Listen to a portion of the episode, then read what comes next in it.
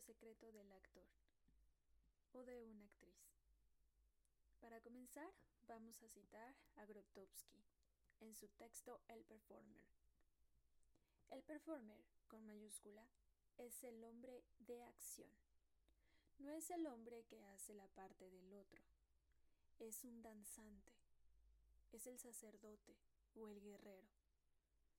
Está fuera de los géneros estéticos. El ritual es performance, una acción cumplida, un acto. El ritual degenerado es espectáculo. No queremos descubrir algo nuevo, sino algo olvidado, algo tan viejo que todas las distinciones entre géneros estéticos ya no son válidas.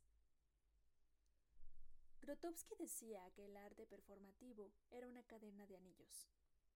El primer anillo visible es el del teatro, el arte como representación, es decir, el espectáculo. El segundo es el anillo invisible, los ensayos. Pero este anillo está dividido por dos más. Ensayos para el espectáculo y ensayos para el no espectáculo, es decir, el trabajo interno del actor o el ente creador. Asimismo, Grotowski reflexiona y sacude de manera de ver el presente y el pasado del actor que lo incita a viajar a la verdad a través de un proceso más allá de lo cotidiano, lo social o lo cultural, encontrando así la matriz del espectáculo con el texto, la relación del performer consigo mismo y la relación del performer con el espectador. En primer lugar, es decir, la relación del performer con el texto, está ligado con el mismo ensayo interno y el ensayo del espectáculo en donde se le da respuesta al texto desde la parte interna. Apropiarse del texto y vivirlo, no ilustrarlo. A partir de aquí, desde un teatro de las fuentes, se puede visualizar las consignas relacionadas entre los sentidos y sus objetos, la circulación de la atención, la corriente vislumbrada en movimiento y el mundo vivo, el cuerpo vivo. El performer no debe de ilustrar desde su organismo el movimiento del alma, sino mostrar el movimiento del alma desde su organismo. Todo esto a través de la eliminación de habilidades, la purificación del actor, que sea el mismo constructor de su propio lenguaje y su propio sonido, así como la búsqueda auténtica de la representación resignificando su entorno.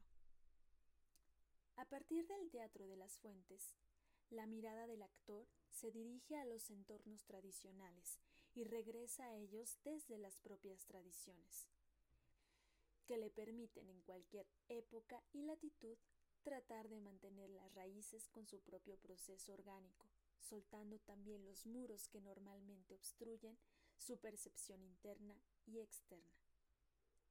Es decir, aquí el espacio externo es un lugar sagrado, un regalo del presente. Para ello, el identificar cómo estamos hoy, tanto como personas o como performers, podrá así la respuesta explotar el regalo, el regalo del presente. Para ello, es importante ser honestos consigo mismos y sobre todo conocerse, saber qué sucede consigo y qué sucedió consigo mismo. A ello podremos recurrir a nuestros antepasados, crear desde el origen, desde la raíz, desde el pasado, partir de ahí para también crear con el otro, con mi compañero de escena, con la persona que está al lado mío. Todo esto genera una conexión, y después, posterior, confianza. Sin embargo, en la actualidad es difícil confiar en el otro o entregarse al otro. Asimismo, el actor o la actriz debe de ser un espía de su entorno, un ladrón de todo lo que le rodea y al mismo tiempo un cazador, percibir tanto su espacio externo como su espacio interno. Para ello, es necesario salir del estado de confort. Desafiarse a sí mismos y estar en la disposición. Esto a través del propio cuerpo. Dialogar con su cuerpo y con el cuerpo del compañero o compañera. Llegar al límite sin lastimarse, siempre siendo conscientes. Al retar al cuerpo, llego al estado de creación. No pretendo, creo. Descubro algo oculto, algo olvidado, el nacimiento de la acción y el recuperar lo que está guardado en cada uno de nosotros. El movimiento del alma, es decir, el movimiento interno, está caracterizado por el ritmo, las direcciones y la fuerza que se aplica a la tensión de los músculos, generando estéticamente la asimetría o simetría.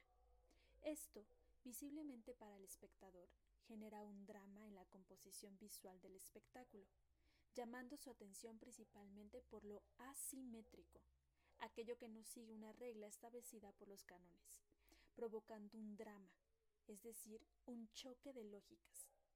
El cuerpo dilatado es un cuerpo dramático, asimétrico, y cada tensión muscular está asociada con la tensión adecuada para la dilatación del cuerpo.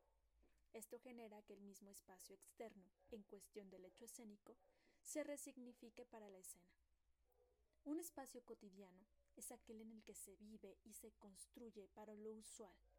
Sin embargo, el espacio no cotidiano sale de lo usual y se resignifica. Se simboliza a través de la unión del tiempo y espacio con los objetos en el hecho escénico y así sucede que el espacio cotidiano se reconstruye para el hecho escénico. Por lo tanto, ahora es un espacio escénico. ¿Qué sucede cuando resignifico el espacio cotidiano a un espacio escénico? Para ello, vamos a hacer el siguiente ejercicio. A partir del ejercicio del hombre que atraviesa el espacio, con él se creó desde un espacio cotidiano, es decir, improvisado desde el lugar en donde se tomó la primera sesión de la clase, del taller, con la mirada del espectador detrás de la pantalla, es decir, de todos sus compañeros y compañeras que estábamos viendo el ejercicio al finalizar la sesión. Ahora vamos a cambiar de espacio. Vamos a buscar un espacio que se adecue a la acción, es decir, poder explorar en diferentes lugares cotidianos como el baño de su casa, la sala, la terraza, el jardín, etc. Y al mismo tiempo poder percibir qué hay a su alrededor y qué sucede con su acción en torno a su alrededor. Ahora es importante adaptar la acción al espacio. Por ahora se va a explorar en tres lugares solamente y se va a grabar en uno solo, en el espacio en el que se sientan mejor o que sientan que la acción encaje con el espacio. Aguas. No es ilustrar la acción en un lugar. Es generar un drama, la acción con el espacio. Ante esto, se tiene que buscar un, lugar adecuado para grabar la acción. Puede ser que la cámara esté de frente al actor o la actriz o al ente creador, o puede ser que está detrás de ustedes, o puede estar arriba en un plano aéreo, entre otros. Ustedes busquen dónde va a estar ese ojo de la cámara, que al mismo tiempo va a ser el ojo del espectador. Una vez terminada la pequeña grabación, no más de dos minutos, van a subir su evidencia a la carpeta de Drive de la clase. Esto es todo por hoy. Muchas gracias, agradezco tu tiempo, agradezco tu espacio y nos vemos el lunes a las 5 pm para nuestra siguiente sesión.